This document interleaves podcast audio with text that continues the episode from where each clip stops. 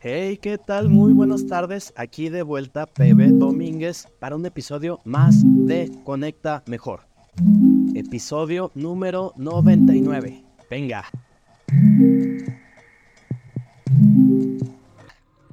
Bueno, siguiendo un poco la línea del episodio pasado, que la verdad es que disfruté mucho hacerlo, y en el cual hablé de un libro que me ha gustado mucho del autor Rick Rubin, que es un gran, gran productor musical. Bueno, quise hacer algo parecido que tiene que ver con este arte musical y también sobre esta libertad para crear. Así que para este episodio elegí también otro libro y este libro se llama Anything You Want. Me parece que todavía no existe la traducción al español, pero no te preocupes porque yo ya lo leí y yo te voy a platicar de qué se trata para que si te gusta, pues bueno, más adelante lo encuentres. Pero bueno, ahí te va. De lo que se trata hoy es que yo te platique de los principales aprendizajes de este libro y de cómo veo que podemos aplicarlo a cada cosa que nosotros estemos haciendo en cuanto a nuestros proyectos, nuestro día a día, etcétera. Entonces, bueno, ahorita probablemente escuches un ruido ahí constante y esto es porque tengo prendido aquí el ventilador Voy a ver si en edición se lo puedo quitar y si no, pues bueno, te pediré tu comprensión porque una vez más estoy grabando fuera del estudio. estoy grabando con el celular y bueno, haciendo un experimento a ver cómo queda esto. Yo creo que mientras haya ideas interesantes que compartir, bueno, pasa a un segundo término la búsqueda incesante de perfección. Pero bueno, lejos de ser una justificación a que a lo mejor hoy se escuche un poquito diferente, quiero que mejor empecemos vámonos de lleno. Si es algo que quieres aprender a cómo hacer las cosas a tu manera y lograr muchas más cosas de las que creías que podías hacer, pues te sugiero que te quedes porque empezamos. Así que, bueno, pues bienvenidos a otro episodio de Comenta, ¿eh? bueno, comenta si quieres, pero de Conecta Mejor. Y te comento que este es el podcast donde vamos a descubrir o platicar sobre pues todas esas estrategias y consejos que nos van a servir para mejorar todas esas conexiones que nosotros tenemos, ya sea personales, sean profesionales, sea en, cómo nos expresamos de manera creativa. Vaya, cómo aplicamos una parte de nosotros, como yo te digo, nuestra salsa secreta a cada cosa que hacemos. En este episodio, bueno, como te decía, vamos a repasar las valiosas enseñanzas del libro Anything You Want. Ya que, bueno, al terminar de leerlo me di cuenta que es una fuente de inspiración que nos permitirá construir relaciones significativas y también, bueno, de alguna manera darnos otra perspectiva para alcanzar cierto tipo de objetivos. Así que prepárate, ponte a calentar el agua para que te prepares un cafecito eh, una agüita de limón o lo que a ti se te antoje en este momento porque se va a poner bueno. Vamos a darle, empezando por un breve resumen. A ver, tú te preguntarás, bueno, ¿de qué se trata este, este tan mencionado en este podcast?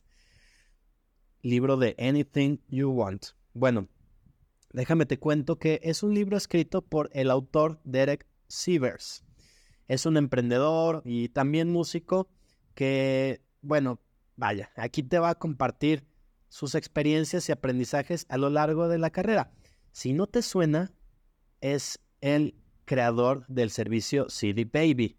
A lo mejor si tú eres músico y alguna vez has subido tu material a plataformas como puede ser Spotify, bueno, probablemente te suene. Pero vámonos un poquito atrás, porque en este libro Derek nos destaca la importancia de encontrar nuestro propósito y la pasión en todo eso que nosotros hacemos.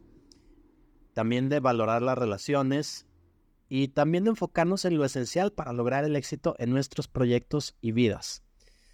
De alguna manera te enseña cómo puedes construir también, por ejemplo, si tienes un negocio que se base en quién tú eres y que puede convertirse también en todo eso que tú desees. En lugar de irte con la inercia tal vez de seguir los caminos tradicionales de lo que hoy están haciendo todas estas startups o la cultura corporativa de tiempo atrás, ¿no? Entonces, lo primero, primero, primero que necesitamos preguntarnos es, ¿cuál es tu brújula? Porque fíjate, la mayoría de las personas no saben por qué hacen lo que hacen.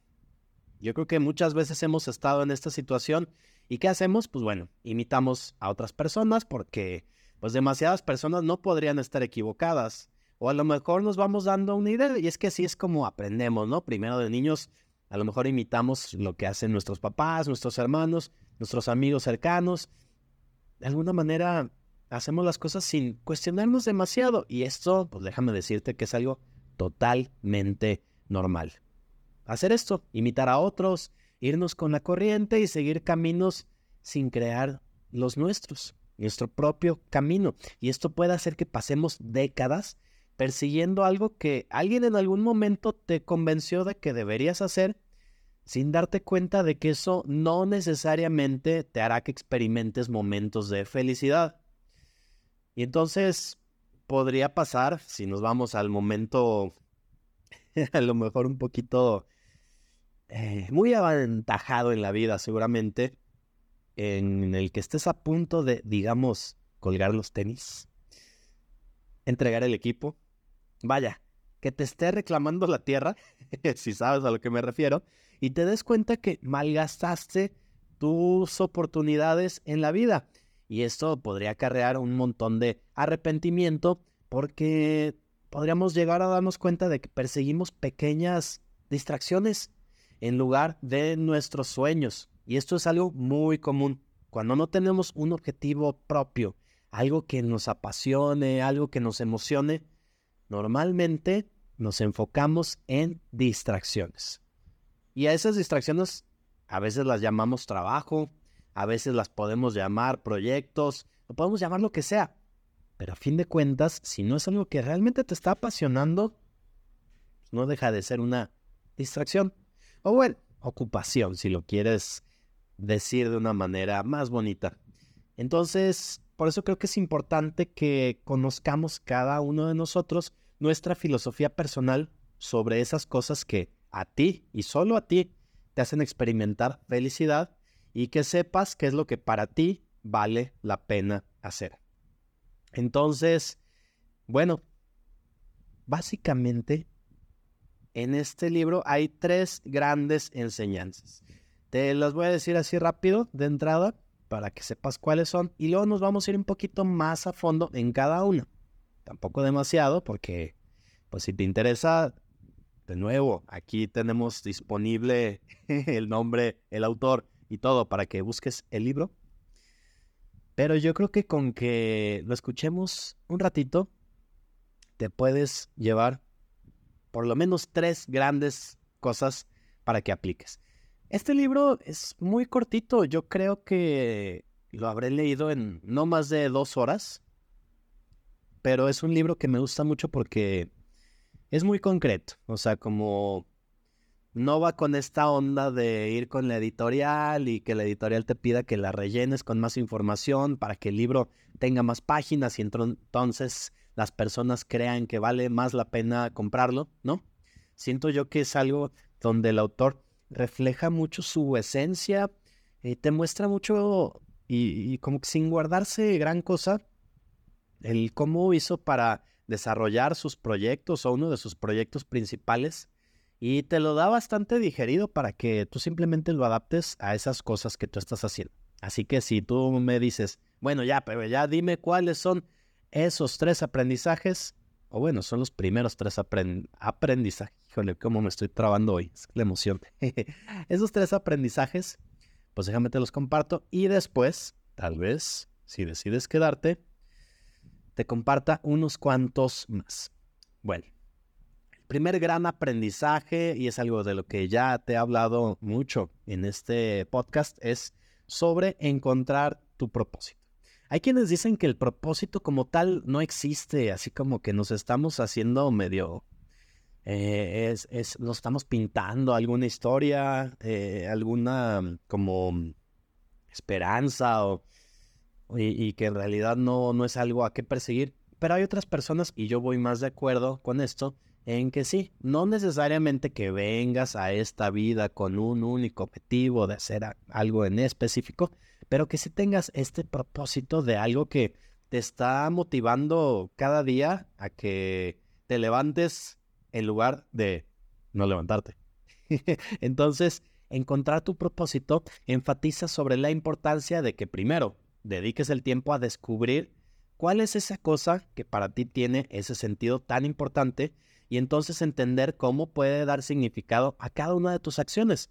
Entonces, esto tiene que ver con que analicemos algunas estrategias para identificar nuestros verdaderos deseos y también cómo alinear nuestras decisiones con nuestros valores más profundos. Bueno, este es el número uno. El número dos se tratará del el valor de las conexiones humanas. O sea, vamos a resaltar cómo las relaciones con otras personas son esenciales para el crecimiento personal y también profesional, porque vamos a discutir cómo cultivar esas relaciones auténticas, la importancia de la empatía, es decir, entender cómo sienten las otras personas y que las otras personas entiendan cómo tú sientes, y también cómo fortalecer nuestro círculo de apoyo, algo de lo que creemos mucho por acá en Conecta Mejor. La tercera gran enseñanza que vamos a desarrollar es enfocarte en lo esencial básicamente vamos a abogar por la simplicidad y la focalización en esas cosas que son básicas.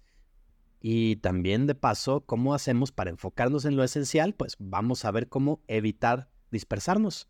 O sea, concentrarnos en nuestras fortalezas y aprender a decir no a lo que no nos aporta valor. Y esto es algo que nos cuesta mucho trabajo. Esto te lo puedo decir yo. A mí me cuesta mucho trabajo decir no pero ya voy aprendiendo poco a poco. Y te lo recomiendo. Yo creo que cuando aprendemos a decir no a las cosas que realmente no conectan con nosotros, vamos a empezar a disfrutar y enfocarnos mucho más en todo eso que sí, eso que sí conecta con nosotros. Entonces, bueno, si quieres saber un poco más sobre cada una de estas tres lecciones, pues quédate unos minutos más porque aquí te van. Tres excelentes lecciones para comenzar ese proyecto que pueda ser aquello que tú deseas que sea. Bueno, como te decía, la primera enseñanza se trata de mejorar tus ideas hasta que no puedas evitar convertirlas en un negocio. O sea, que te enfoques en desarrollar tus ideas y pulirlas hasta que se conviertan en algo irresistible para ti. Ojo, con esto no estoy diciendo que seas sumamente perfeccionista quiere decir que le dediques el tiempo necesario para ver cuando ya tienes algo que ya funciona y que ya puedes lanzar. No quiere decir tampoco que así como lo lances nunca más lo vayas a mejorar, pero que sí sepas cuando ya se puede compartir al mundo mínimo para probar y entonces lo compartas. Cuando sientes esa pasión y convicción, vas a estar listo para llevarlo a la realidad. El autor menciona que en ningún momento tuvo la intención de construir un negocio de millones de dólares, de hecho, había tenido previamente fracasos al intentar iniciar una serie de negocios. Sin embargo, cuenta que nunca dejó de mejorar sus ideas y también ejercitar sus habilidades creativas, que definitivamente van de la mano. La clave para encontrar una idea que no solo te entusiasme a ti, sino que también impacte a muchas otras personas, es seguir mejorándolas constantemente. Un buen indicador de que estás en algo prometedor es cuando, por ejemplo, recibes una gran cantidad de comentarios positivos sobre tu idea de forma instantánea. Por ejemplo, él habla de que cuando puso su propio CD a la venta en su sitio web, sus amigos pensaron que era una idea genial y le pidieron que pusiera sus propios CDs a la venta también. Creo que se me olvidó decirte de qué trataba este proyecto de CD Baby en caso de que no esté relacionado a por ejemplo, subir tu música a plataformas digitales, que es para lo que hoy ha migrado. Pero en su momento, la idea que tuvo Derek es, ¿qué pasaría si encuentro una manera de yo subir la música que yo hago a Internet? En este momento, te repito, no existía nada de que Spotify, no existía YouTube y, y tampoco existía una manera estandarizada de pagar por la música en línea como hoy es por medio de PayPal o Patreon o cualquier otra herramienta de pago. Entonces él decía, bueno, ¿cómo le hago para yo compartir mi música? Porque él es músico y productor. Entonces después, cuando lo creó, muchas personas les llamó la atención y dijeron, oye, yo también quiero subir ahí mi música, ¿cómo le hago?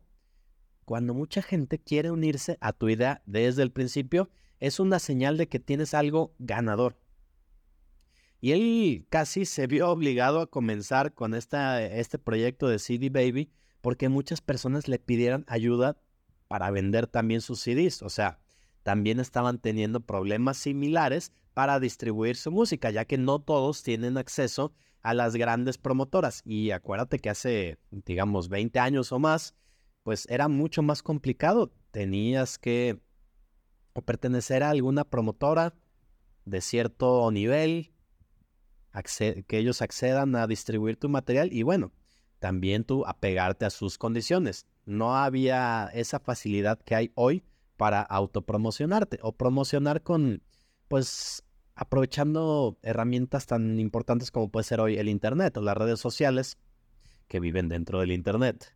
Entonces, cuando él se dio cuenta que estaba recibiendo una retroalimentación tan positiva que lo orilló a que dejara de perder el tiempo, si lo quieres ver así, es el momento de pensar en construir un negocio. Hay un montón de proyectos que funcionaron así, o sea que, que quien los creó en realidad estaba pensando una forma de resolver un problema que la persona tenía y que cuando lo presentó a amigos, a familiares o lo publicó, eh, se dio cuenta que había muchas personas con ese problema, problemas muy similares y que no sabían cómo resolverlo. Por eso se habla de que te enfoques primero en necesidades reales. Y eso es algo que menciono mucho en los talleres porque, por ejemplo, cuando hacemos un taller para evaluación de, proyectos, muchas veces cometemos el error de pensar que si a nosotros nos sirve, a todos los demás les va a servir. O que si a nosotros nos gusta una idea, pues debe ser fantástico y todos la deben querer. Sin embargo, muchas veces no tomamos en cuenta al mercado y sus necesidades reales, que eso es lo que realmente hay que escuchar. Hay casos como este de CD Baby, donde tu problema personal también coincide con el problema personal de muchas personas. Vaya, cuando esto sucede así, es mucho más fácil entender cómo se los puedes presentar, porque son personas que, si estábamos hablando hace un momento de empatía, tú entiendes la frustración que estas personas estaban sintiendo al decir, bueno, yo ya le dediqué tiempo a escribir mi música, a grabarla, a producirla, a intentar distribuirla y nada más no lo logro, entonces se siente como tiempo perdido. Faltaba esa pieza para hacer llegar esa producción a un nivel mayor. Y entonces fue cuando esta, este servicio de CD Baby pues tuvo una gran cabida en el mercado. Entonces, por eso es importante que mejores esas ideas, que las trabajes, hasta que no puedas evitar convertirlas en un negocio. Bueno, vámonos con el aprendizaje número 2. Comienza sin financiamiento o dinero de inversores. Y esto es un poco controversial porque muchas veces se cree que para que tu proyecto se desarrolle, necesita venir alguien, un inversor ángel o alguna empresa que le meta recursos para que pueda crecer. Y esto en muchos casos puede ser, pero también hay otros casos en donde no necesariamente. Y es que acuérdate que siempre que le pides ese tipo de apoyo a alguien, lo más probable, no siempre, pero lo más probable es que también sienta el derecho de opinar en cada decisión que se va a tomar sobre el negocio. Entonces a veces eso te deja con las manos atadas de hacer lo que realmente quieres hacer. Por eso hay que cuestionarse si realmente necesitas un inversor. Y en caso de que no, bueno, puedes empezar así. Puedes aprovechar tus recursos actuales y crear un plan que te permita comenzar de forma, digamos, más modesta. Una de mis frases favoritas es, dale con lo que traes. Empieza con lo que tienes se puede hacer mucho más de lo que crees. Y es que la falta de financiamiento no debería detenerte, porque la creatividad y también la determinación pueden hacer una gran diferencia.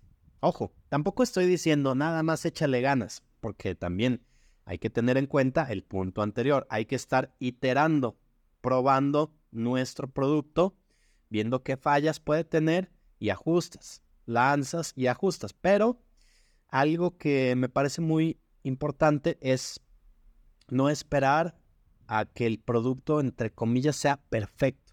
Porque, ojo, eso nunca va a llegar. Pero la única manera de realmente darte cuenta de qué cosas hay que ajustar es hacer como un lanzamiento previo, a lo mejor con pocas personas que lo prueben, lo conozcan, como una prueba beta. Y entonces es un pre-lanzamiento en el que ya te das cuenta cuáles son tus fallas, qué cosas hay que pivotar, y entonces lo vas adaptando. Pero nada de esto lo vas a saber si no lo lanzas, así que hay que lanzarlo en modesto y luego vas viendo que hay que ajustar.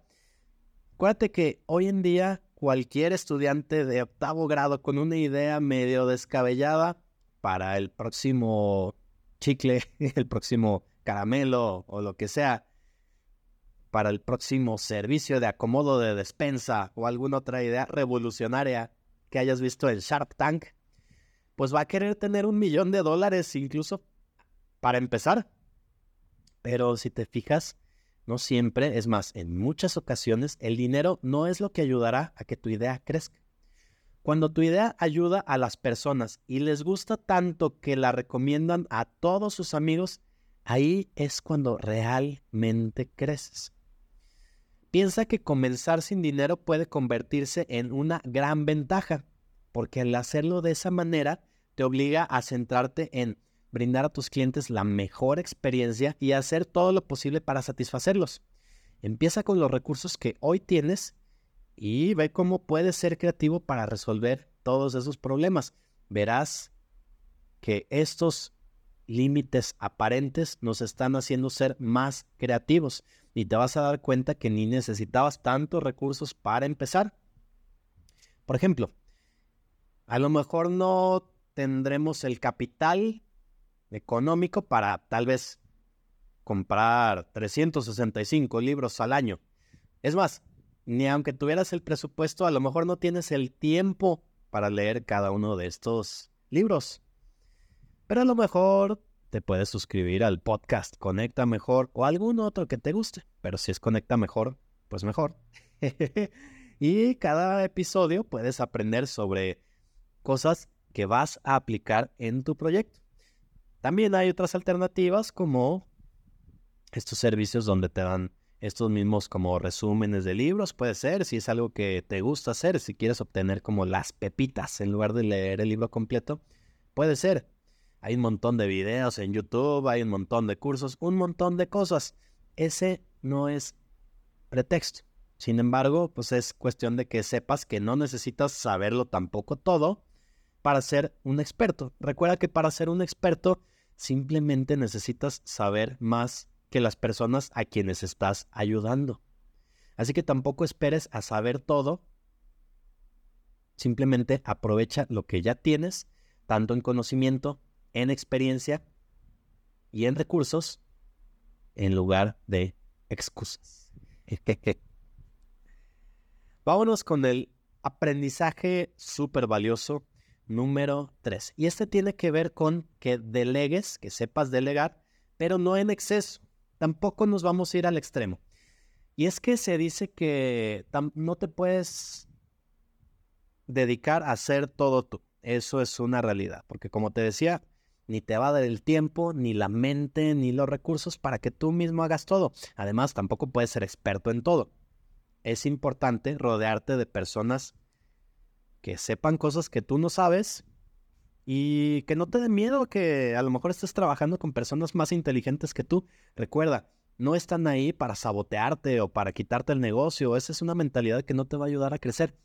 Es importante que contactes con personas que crean en las mismas cosas, que tengan una visión similar y que complementen lo que tú puedes hacer. Eso es un hecho. Sin embargo, es importante que sepas hasta dónde delegar porque a medida que tu negocio crezca, se convertirá en algo esencial. Sin embargo, también es importante mantener un control cercano sobre las áreas críticas, no sobre todo.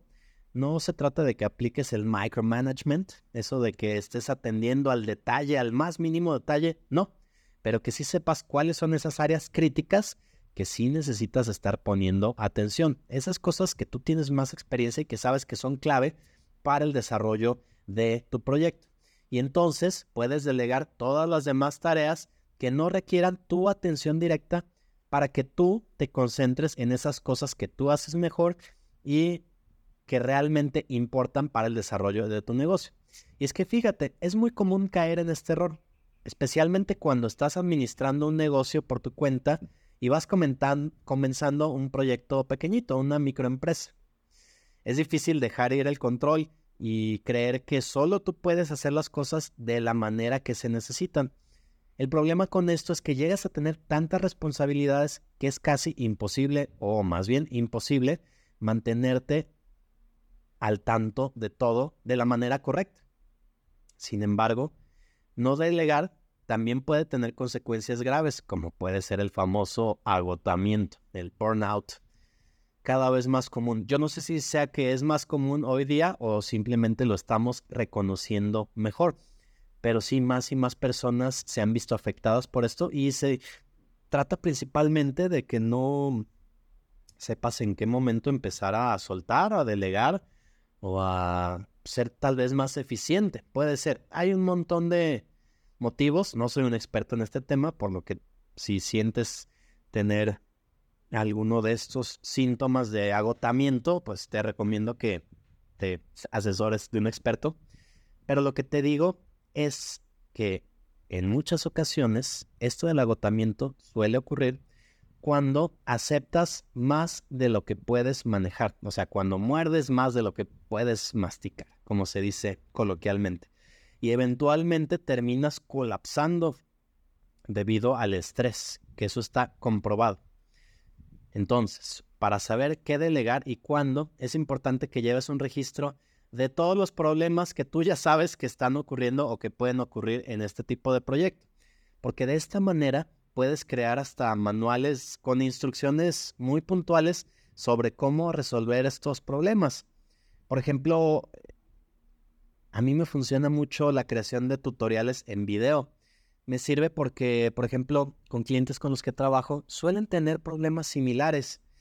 Por ejemplo, muchas veces vamos a empezar a desarrollar un sitio web y es muy normal, es lo más común, que las personas no sepan qué información incluir en su sitio web. Entonces, lo primero que hacen es, ah, pues déjame, le pongo la misión y le pongo la visión de mi empresa, le pongo la historia de mi empresa algo así como cuando hacíamos nuestros trabajos en la escuela y no sabíamos con qué llenar y bueno, ya hacíamos la portada, presentábamos a los miembros del equipo y empezábamos a hablar con cuestiones como de nuestra misión es satisfacer las necesidades de todos los clientes y nos vemos como los líderes en el mercado. O sea, todos ponían lo mismo. Y el problema de hacer esto es que cuando vamos a mm, aplicarlo a nuestros proyectos, pues pasa exactamente lo mismo. Entonces, ¿yo qué hice? Para ese problema tan puntual, creé un video donde les explico qué tipo de información incluir y en qué orden. Porque de otra manera a mí me llevaba mucho tiempo explicarles esa misma, eh, en una misma sesión, esta información que por lo general es la misma. Entonces, cuando yo se los comparto de esa manera, yo ya no necesito dedicarle más tiempo a eso, tengo más tiempo para enfocarme en el lanzamiento de ese proyecto y aparte, pues los clientes tienen esa facilidad de que si se les olvida algo, se atoran, pues le pueden regresar, se pueden ir más lento, etc. Todos ganan. Entonces, piensa, ¿cuáles son esas cosas que tú puedes prever, que tú sabes que son problemas que pueden ocurrir tanto afuera como dentro del proyecto? También para tus colaboradores puede funcionar y entonces sepas cómo ahorrar tiempo y que las personas sepan cómo tomar sus decisiones. Decisiones que ellos estén eh, pues capacitados a tomar y que sepas cuáles sí definitivamente las necesitas tomar tú. El autor de, de este libro te menciona que él disfruta mucho delegar y entonces le da a las personas mucha libertad. Es algo que, que muchas veces hacía y lo hacía de manera a lo mejor hasta un poco exagerada. De hecho, cuenta que alguna vez recibió una llamada de su contador, imagínate ya cuando te llaman de contabilidad, para informarte que uno de tus empleados había, pues por ser muy proactivo, había implementado un plan de reparto de beneficios donde todas las ganancias de la empresa se repartían entre el personal. Imagínate, o sea, bueno, si es algo que tú quieres hacer está bien, pero el hecho es que él ni siquiera lo sabía. Entonces ahí dijo, bueno, yo creo que es momento de que empecemos a pensar mejor cuáles son esas cosas que sí vamos a delegar y cuáles decisiones yo voy a tomar. Y de la misma manera, tú conociendo tu proyecto puedes saber qué puedes delegar y qué mejor si se queda para ti. Pero sí es importante que delegues lo más que puedas esas actividades que no dependen de que tú estés ahí en medio para que te dediques a hacer lo que tú sabes hacer mejor. Podríamos pensar entonces, buscando el justo medio, pues confiar en procesos que puedas permitirte dejar en manos de personas en las que tú confías y que al mismo tiempo les hagas saber que confías en ellos mientras estableces un mecanismo de control. Algo así como podría ser una reunión mensual, semanal o tan frecuente como tú creas que es necesario, tampoco de más, pero para que te asegures de que las cosas no se estén saliendo de control. Entonces, bueno, podemos tomar como base esos tres aprendizajes para darnos una idea más clara de esos puntos que tal vez no estábamos tomando en cuenta, te lo repito. Mejorar tus ideas hasta que no puedas evitar convertirlas en un negocio. Comenzar sin financiamiento o dinero de externos. Y también delegar, pero no en exceso. Esos son, yo diría que los tres aprendizajes básicos. ¿Qué? ¿Qué quieres más? Mm, bueno, sí, está bien. Bueno, algo más es esta frase de, o esta idea de estar realmente convencido cuando quieres hacer algo. O sea, el autor te decía que cuando te estés preguntando si quieres hacer algo, sea un hell yes, así como, pero claro, por supuesto, a huevo, o como lo quieras decir, y que si no, si no lo sientes así, es mejor no hacerlo. Y a lo mejor te suena un poco exagerado, tal vez como muy radical, pero es que es cierto, o sea, si nos ponemos a pensar, tenemos una cantidad de tiempo y de energía limitados. Entonces, si no aprovechamos ese tiempo para las cosas que más nos apasionan, que más sentido le encontramos, pues es probable que luego no lo hagamos, no hagamos muchas cosas. Entonces, para evitar desgastar esa energía en cosas que no nos llevan a ningún lado, es mejor cuestionarnos, ¿realmente siento ganas por hacer esto? Y si no se siente ese, esa emoción, muchas veces es mejor decir no. Al decidir si hacer algo, sientes algo menos que, wow, eso será increíble, absolutamente, pero claro que sí, será mejor decir no. Y es que cuando dices que no a la mayoría de las cosas, dejas espacio en tu vida para entregarte por completo a esa rara ocasión que te hace decir, claro que sí, por supuesto. Hell yes, lo dice el autor. Creo que fue la primera vez que escuché esa, esa frase aplicada a ese contexto y es algo que yo uso mucho en el día a día para saber qué cosas son las que realmente para mí tiene sentido y decido hacer. Que ojo, no, no, no quiere decir que solamente hagas esas cosas que te dejan dinero o esas cosas por las que te vayan a aplaudir. Mm, en el episodio anterior te hablé sobre crear por el simple hecho de crear, por el gusto.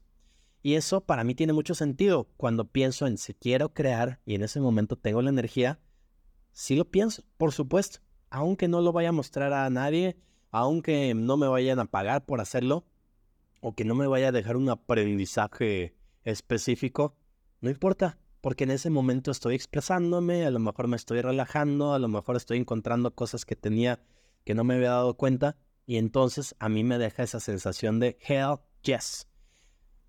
Porque sí, la verdad, si a esos vamos, podemos decir que todos estamos ocupados. Todos en algún momento hemos hemos dicho que sí a demasiadas cosas. Y entonces, si decimos sí a menos cosas, podemos encontrar más tiempo para decir sí a las cosas que realmente conectan con nosotros. Ahora, que si hablamos de ideas, piensa que las ideas por sí mismo no valen. Tú puedes decir, pero ¿cómo si hay estas ideas millonarias? Estas ideas que tienen los genios y esto... Sí, sí, sí, pero hay un montón de ideas que no se llevan a cabo o que se ejecutan mal y que muchas veces no queremos compartir por miedo a que alguien más nos, nos robe nuestra gran idea. Pero déjame decirte esto, que realmente las ideas, a como yo lo veo, es necesario compartirlas. Claro, tú sabrás con quién. Que tengas tus personas de confianza, personas que vean cosas que tú no ves y que te puedan ayudar a explotarla mejor. No de manera egoísta solo para beneficiarte tú, sino para que se pueda nutrir lo mejor. Esa idea tiene derecho a existir a vivir y qué mejor que desarrollarlas de esa manera. Pero, como te digo, el simple hecho de que algo, entre comillas, se te haya ocurrido a ti, no vale, a menos que lo ejecutes. Recuerda que las ideas son solo un multiplicador. La mejor ejecución puede valer millones de lo que tú quieras. Déjame ponerlo con números para que podamos visualizarlo mejor. El autor incluso te plantea cuestiones como una idea horrible vale menos uno. Una idea débil puede valer uno. Una idea regular puede valer cinco. Una idea brillante puede valer veinte. Una idea sin ejecución tal vez vale uno. Una ejecución débil puede valer mil y una ejecución regular vale diez mil. Ahora que si nos vamos a una ejecución brillante puede valer 10 millones. ¿Te fijas cómo, o sea, sí las ideas sí valen y, vale, para multiplicar vale más una idea regular que una horrible, pero vale mucho más una gran idea o una idea brillante, si la quieres eh, catalogar de alguna manera. Pero si lo piensas así, para crear un proyecto interesante necesitas multiplicar los dos componentes, o sea, el valor de la idea y el valor de la ejecución. Entonces lo podemos ver como la idea más brillante sin ejecución, pues va a valer 20. Por muy brillante que sea, pero que no la ejecutaste como corresponde, vale 20. La idea más brillante con una gran ejecución puede valer 200 millones. Hay una variable entre ceros bastante interesante y puede haber sus escalas. A lo mejor puede ser una idea regular con una gran ejecución o puede ser una idea débil con una excelente ejecución. Puede ser, hay variables. Pero lo que te quiero decir con esto es que es mucho más importante la manera en que las ejecutas. Esto no le resta valor a la idea, pero te repito, las ideas por sí mismo no valen o valen mucho menos. Entonces, a lo que te quiero invitar es que no solamente compartas o solamente escuches las ideas que tienen las personas. Hay que poner atención a la manera en que se ejecutan. Y cuando tú veas cómo se ejecutan es que realmente puedes saber dónde hay ese potencial. Ahora, a la par, otra cosa que me pareció muy interesante, que podría sonar contradictorio, pero no lo es, es el hecho de preocuparte más por tus clientes que por ti mismo. Recuerda, como te lo he dicho en otros episodios, tú crees que tú eres el héroe de la historia y que por tú ser el héroe todos te van a querer a ti, te van a pedir que lo salves y te van a comprar a ti. Pero no, no es así. Recuerda que a quien le estás presentando la idea quiere sentirse que él es el héroe. Entonces tú necesitas adaptarte a lo que la persona está requiriendo, cuál es su problema y cómo te presentas tú como la mejor solución para resolver ese problema. Habrá otras personas que lo puedan resolver de una manera parecida o no tanto, pero si tú te presentas como la mejor solución, como esa persona que lo va a acompañar en el camino, pero para que tu cliente resuelva la situación por sus medios, pues entonces va a preferir lo que sea que estés presentando. En una ocasión menciona Derek que estaba en una conferencia en Los Ángeles y alguien del público le preguntó, Oye, ¿qué pasaría si cada músico simplemente creara su propia tienda en su propio sitio web? Eso significaría la muerte de CD Baby, su proyecto, su emprendimiento. ¿Cómo planeas evitarlo? O sea, como que le tiraron así la bola directa a decir, bueno, va avanzando la tecnología y pronto va a llegar un momento en donde cada quien va a poder hacer su sitio web para distribuir su propio material. ¿Qué vas a hacer? ¿Te vas a quedar sin negocio? ¿Cuál es tu idea? Y entonces él contesta, mira, honestamente no me importa CD Baby, solo me importan los músicos y eso es algo clave. O sea, sí, hasta ese momento había estado ganando dinero, sí le había gustado ese proyecto, sí había crecido, pero su interés principal seguía siendo que los músicos crearan. Entonces, si algún día los músicos ya no necesitan a CD Baby, pues está bien. Simplemente se cierra ese proyecto y me pongo a hacer otra cosa que en ese momento tenga ganas de hacer. Y entonces la persona del público quedó sorprendido porque nunca antes había escuchado a algún dueño de un negocio decir que no le importaba que su empresa se acabara. Y para mí es simplemente sentido común, porque por supuesto que debes preocuparte más por tus clientes que por ti mismo, ¿no? Digo, esa es la regla número uno para brindar un buen servicio. Se trata siempre de ellos, no de ti.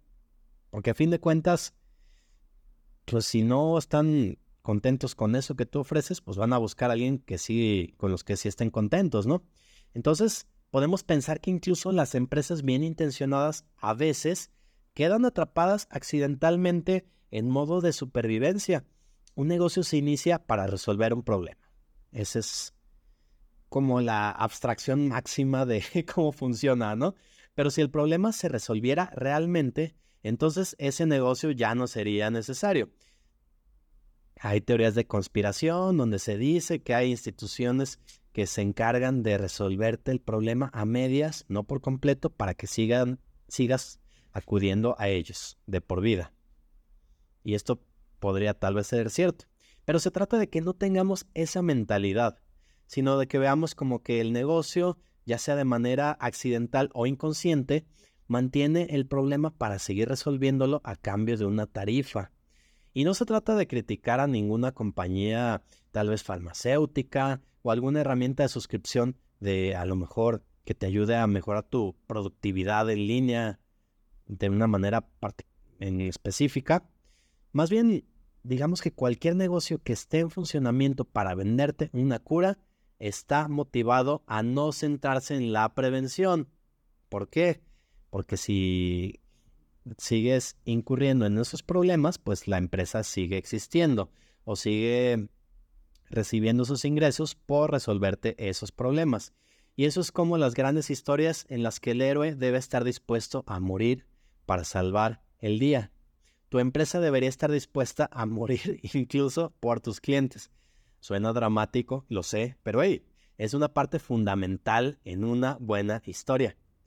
Que haya un poquito de cosas en juego, ¿no? Que sea, tampoco se trata de que hagas una mega tragedia, pero es algo así como la salecita que le vas agregando a tu comida, a la historia, para que sea interesante y para que las personas quieran escuchar esa historia, porque esa será la esencia de tu proyecto. Que llegues a preocuparte más por tus clientes que por ti mismo. Cuando tú logras hacer eso y lo haces de manera auténtica y lo comunicas así, entonces el proyecto irá cada vez mejor. Pero no me creas, aplícalo y luego me cuentas. Y bueno, ahí te va una última enseñanza. Todavía tenemos unos cuantos minutos y te quiero compartir una cosa más que no quiero que se me olvide y que tú también lo tengas presente. Y se trata de que está bien ser casual, ser un poquito, si lo quieres llamar, informal, en el sentido de no ser sofisticado. No hablo de que no cumplas lo que prometes.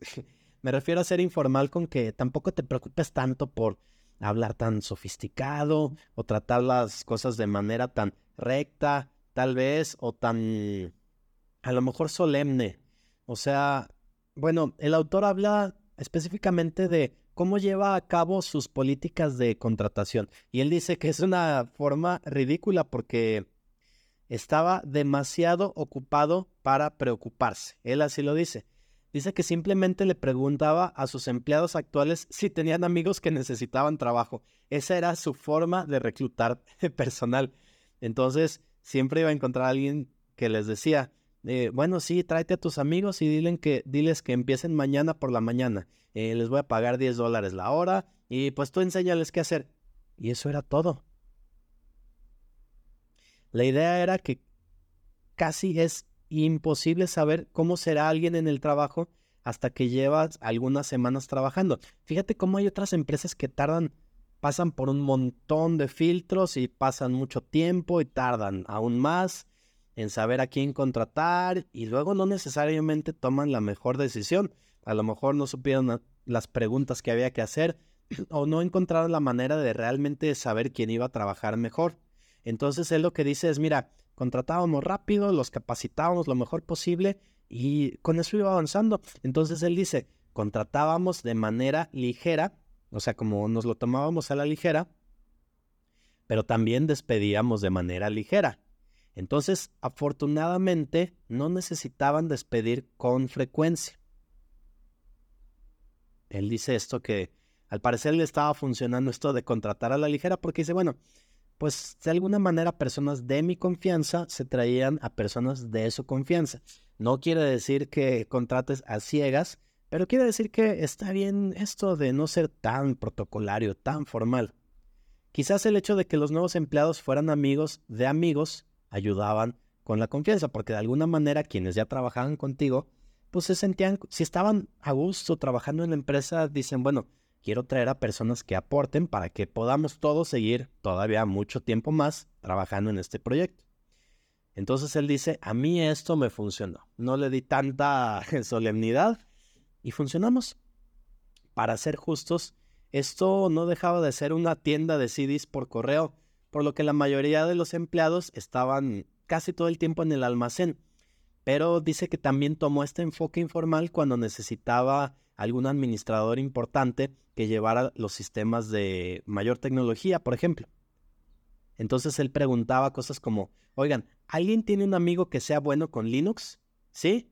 Eh, bueno, es buena onda, ¿crees que nos caiga bien? ¿Sí? Ah, pues bueno, dile que venga mañana y que mañana empieza.